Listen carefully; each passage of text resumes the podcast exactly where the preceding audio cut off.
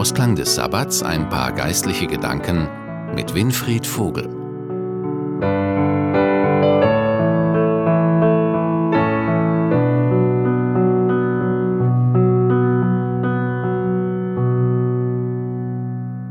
Ich begrüße Sie zu einer kurzen Besinnung zum Sabbatausklang.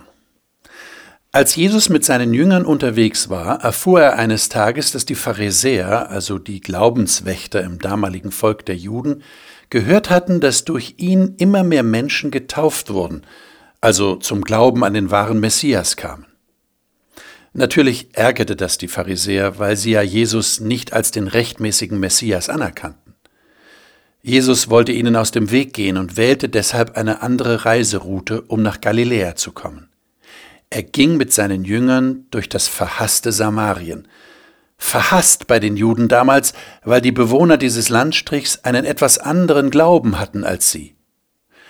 Schon immer hat die Religion Menschen zu erbitterten Feinden gemacht. Und so war es auch in diesem Fall. Schließlich kommt Jesus in einen bestimmten Ort bzw. in die Nähe dieser Stadt, und während seine Jünger in die Stadt gehen, um etwas zu essen zu kaufen, ruht sich Jesus an einem Brunnen aus, der außerhalb der Stadt in der prallen Mittagssonne liegt. Plötzlich kommt eine Frau zum Brunnen, um Wasser zu schöpfen. Ungewöhnlich, dass jemand in der größten Mittagshitze zum Brunnen geht. Offenbar hat diese Frau ihre Gründe. Jedenfalls fängt Jesus eine Unterhaltung mit ihr an. Und das hören wir uns einmal an. Ich lese aus Johannes 4 ab Vers 7. Da kommt eine Frau aus Samarien, um Wasser zu schöpfen. Jesus spricht zu ihr, Gib mir zu trinken. Denn seine Jünger waren in die Stadt gegangen, um Essen zu kaufen. Da spricht die samaritische Frau zu ihm, Wie?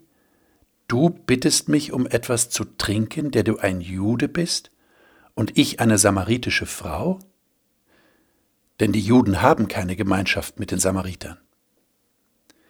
Jesus antwortete und sprach zu ihr, Wenn du erkenntest die Gabe Gottes und wer der ist, der zu dir sagt, gib mir zu trinken, du bätest ihn und er gäbe dir lebendiges Wasser. Spricht zu ihm die Frau, Herr, hast du doch nichts, womit du schöpfen könntest, und der Brunnen ist tief. Woher hast du dann lebendiges Wasser? Bist du mehr als unser Vater Jakob, der uns diesen Brunnen gegeben hat? Und er hat daraus getrunken und seine Kinder und sein Vieh? Jesus antwortete und sprach zu ihr, Wer von diesem Wasser trinkt, den wird wieder dürsten. Wer aber von dem Wasser trinken wird, das ich ihm gebe, den wird in Ewigkeit nicht dürsten, sondern das Wasser, das ich ihm geben werde, das wird in ihm eine Quelle des Wassers werden, das in das ewige Leben quillt. Jesus kann lebendiges Wasser geben? Wasser, das den Durst für immer löscht? Das klingt zu schön, um wahr zu sein, und das in einer Gegend, die ohne ständige Wasserzufuhr wie eine Wüste wäre. Wasser, das bedeutet Leben. Kein Wunder, dass die Frau große Augen bekommt und unbedingt lebendiges Wasser haben will. Und Jesus macht der Frau Hoffnung darauf, dass dieses Wasser den Durst für immer und ewig löschen wird nie mehr mühsam zum Brunnen gehen, nie mehr Sorge haben, es gäbe nicht genug Wasser, nie mehr Trockenheit. Kein Wunder, dass die Frau sagt, Herr, gib mir solches Wasser, damit mich nicht dürstet und ich nicht herkommen muss, um zu schöpfen. Wer würde nicht um dieses besondere Wasser bitten wollen? Klar, dass das jeder will. Und? Gibt Jesus ihr dieses Wasser? Ja, Jesus gibt ihr dieses Wasser, aber er gibt es ihr nicht, wie sie es erwartet hat. Nein, sie bekommt keinen wundersamen Wasservorrat in ihr Haus, damit sie nie mehr zum Brunnen gehen muss. Nein, sie bekommt zunächst eine Frage gestellt. Jesus formuliert diese Frage als Aufforderung. Hören wir mal rein. Jesus spricht zu ihr, Geh hin, ruf deinen Mann und komm wieder her. Die Frau antwortete und sprach zu ihm, Ich habe keinen Mann. Jesus spricht zu ihr, Du hast recht geantwortet, ich habe keinen Mann. Fünf Männer hast du gehabt, und der, den du jetzt hast, ist nicht dein Mann. Das hast du recht gesagt. Die Frau spricht zu ihm, Herr, ich sehe, dass du ein Prophet bist. Was für ein Offenbarungseid für diese Frau. Sechs Männer. Was für ein Suchen. Was für eine Sehnsucht kommt da zum Ausdruck. Man fragt sich unwillkürlich, hat sie gefunden, was sie anscheinend gesucht hat?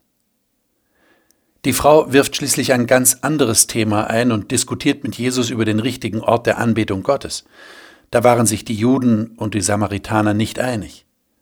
Schließlich sagt Jesus zu ihr, Aber es kommt die Zeit und ist schon jetzt, in der die wahren Anbeter den Vater anbeten werden, im Geist und in der Wahrheit, denn auch der Vater will solche Anbeter haben. Gott ist Geist, und die ihn anbeten, die müssen ihn im Geist und in der Wahrheit anbeten. Spricht die Frau zu ihm, Ich weiß, dass der Messias kommt, der der Christus heißt. Wenn dieser kommt, wird er uns alles verkündigen. Jesus spricht zu ihr, Ich bin's, der mit dir redet.